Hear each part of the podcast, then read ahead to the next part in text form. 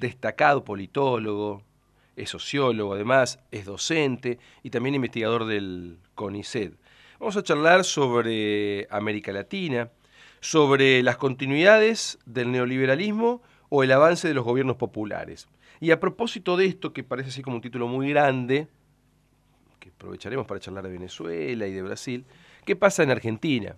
¿Qué pasa en Argentina con Fernández Fernández? Con la posibilidad de que vuelva un gobierno popular contra uno que hoy está gobernando neoliberal. Charlamos entonces con Atilio Borón. Hola Atilio, ¿cómo estás? Muy buen día. ¿Qué decís Juan Pablo Arias? El equipo te saludan por las radios de la universidad. ¿Qué decís? ¿Qué tal? Buen día, ¿cómo le va? Gracias por llamar. ¿eh? No, gracias a vos por atendernos, muy amable. Eh, bueno, en principio una pregunta bien general. Eh, vamos a apelar a tu capacidad docente para que nos ayudes a entender eh, esto de los movimientos en Latinoamérica, a propósito de lo que hoy se va instalando de algunos movimientos neoliberales. ¿Qué significa? ¿Que llegaron para quedarse? ¿Que empieza a resurgir por otro lado gobiernos populares? ¿Qué análisis se puede hacer al respecto? Bueno, a ver, eh, América Latina está hoy bajo un fuerte ataque, ¿verdad? Porque eh, esta fue una región del mundo que siempre, desde el año 1823, ¿verdad? Cuando se establece la doctrina Monroe, eh, se dijo que tenía que ser o debía ser eh, una región sometida, subordinada, asociada. Los nombres cambian, pero el concepto siempre es el mismo a las directivas de Washington, ¿verdad? Es un área prioritaria, es el área fundamental de los Estados Unidos, más que cualquier otra del mundo, aunque se dice que el Medio Oriente, etcétera, pero en realidad cuando uno mira la, historia, el récord, ¿no es cierto? Indudablemente que América Latina es un lugar muy especial porque, bueno, la, la, geografía es un dato invariable de la política mundial y cuando tenés un continente como este, en donde hay una superpotencia y luego un conjunto, 30, 33 países subdesarrollados, muchos de ellos en convulsión, tumultuosos, con gravísimos problemas sociales, con eh, gobiernos represivos, autoritarios, dictaduras, etcétera, indudablemente que ese es una preocupación fundamental para Washington y entonces lo que pasó en los últimos años fue que hubo un proceso primero de emancipación creciente de la tutela de Washington a partir de fines del 99 del 98 cuando gana Chávez en, en Venezuela y luego verdad inició una contraofensiva a Estados Unidos para recuperar el terreno perdido.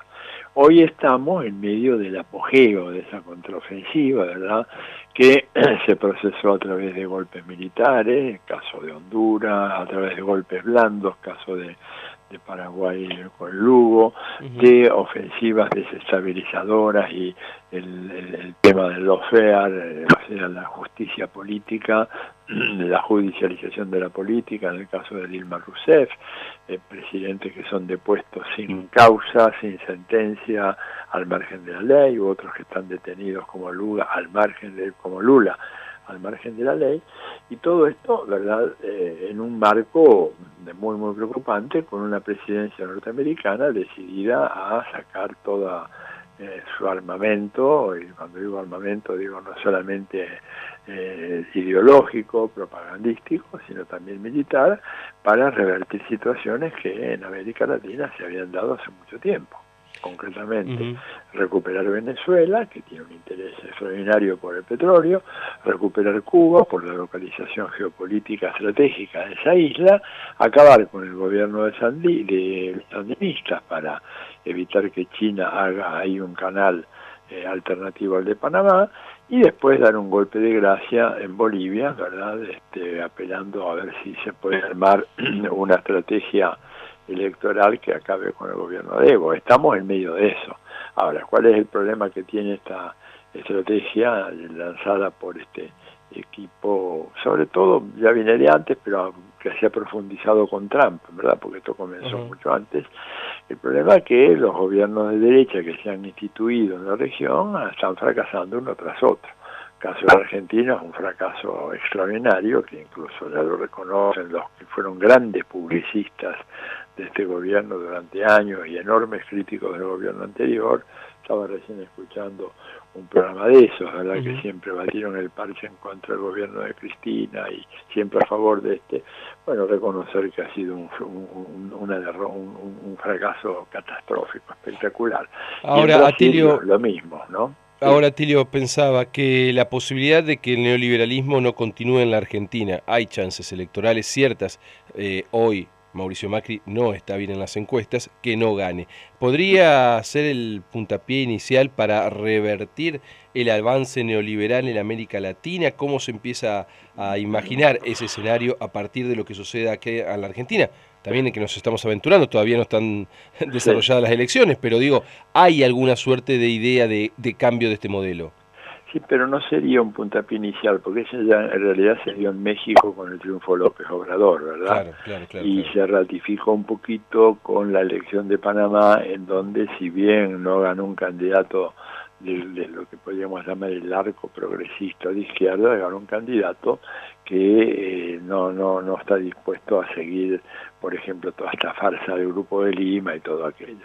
Entonces, si en la Argentina se llegara a dar de nuevo un resultado favorable a este punto de vista, a esta perspectiva, bueno, eso sería una ayuda enorme. Ese es el gran desafío y la gran responsabilidad que tenemos los argentinos de que estas elecciones, este, bueno, podamos realmente poner fin a este experimento tan horrible, tan costoso, que, que, tantas vidas ha cegado en la Argentina, cosa que normalmente usted no escucha, pero cuando usted tiene un derrumbe, por ejemplo, de los servicios del PAMI, ¿no es cierto?, o una reducción drástica en los haberes jubilatorios, sobre todo la gente de menores ingresos, lo que está haciendo es de una manera lenta, pero matando gente. Eso es desgraciadamente lo que está pasando en este país.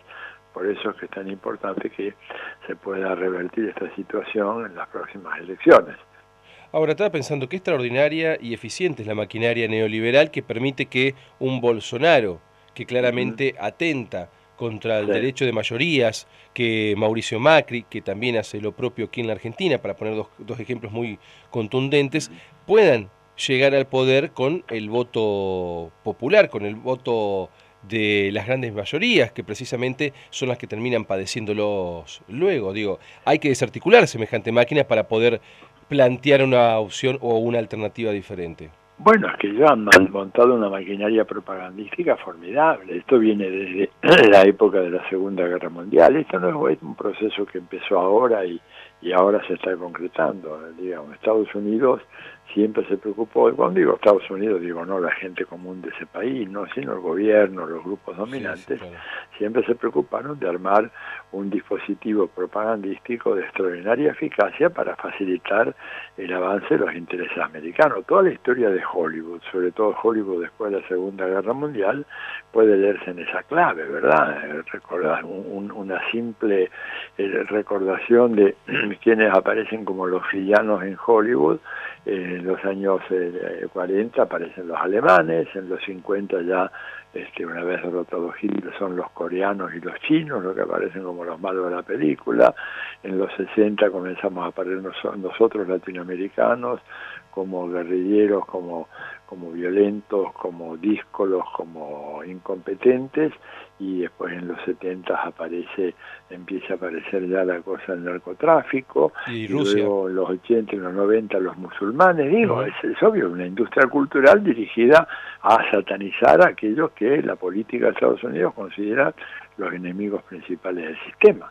Y entonces y esto se ve también en los medios de comunicación gráfico, en la prensa, en la televisión, todo, todo un aparato que ha sido montado con enorme gasto, enorme insumo de dinero, eh, masas y masas de, intelectuales, académicos, periodistas, creadores, realizadores al servicio de ese día. Entonces, claro, eh, Bolsonaro, un personaje como Bolsonaro, que sería un personaje risible, que no, no podría tener el apoyo absolutamente de nadie, sin embargo, se convierte por amplia mayoría en presidente de Brasil. Lo hacen presidente de Brasil.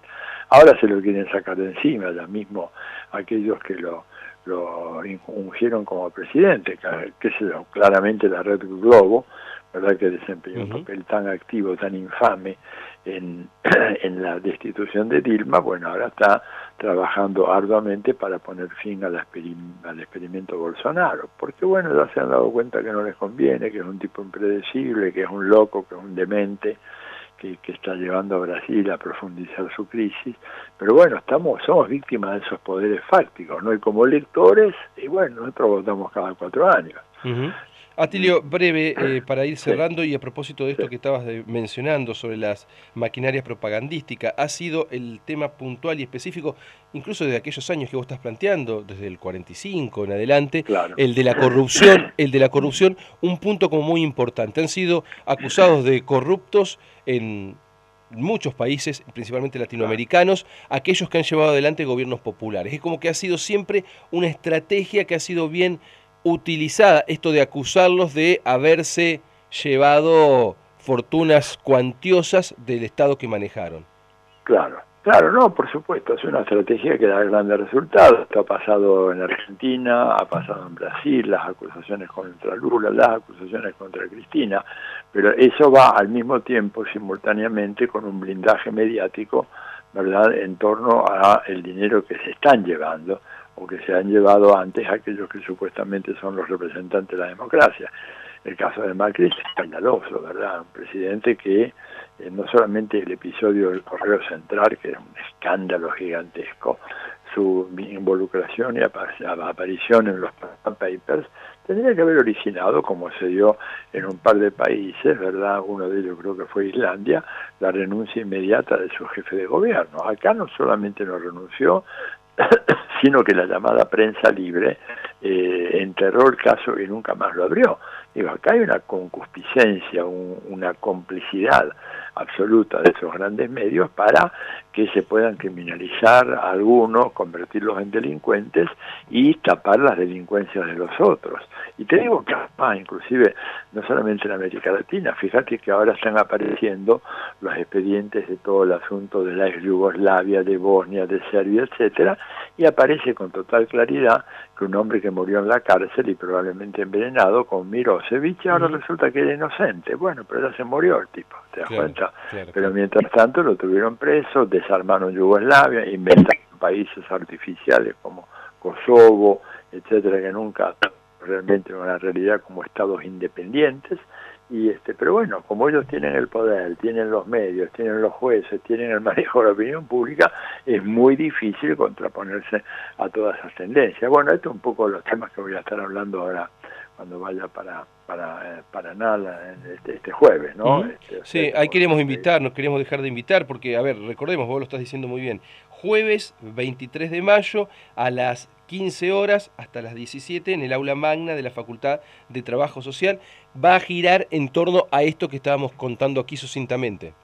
Así es, así es, inclusive antes, porque tengo una invitación del ACMER, voy a estar ahí con eh, Eduardo Rinesi, que fue rector de la Universidad de General Sarmiento. Vamos a estar conversando sobre el tema de la educación y la universidad acá en, en Argentina a partir de las 11 de la mañana. O sea, tengo una jornada bastante intensa por ahí.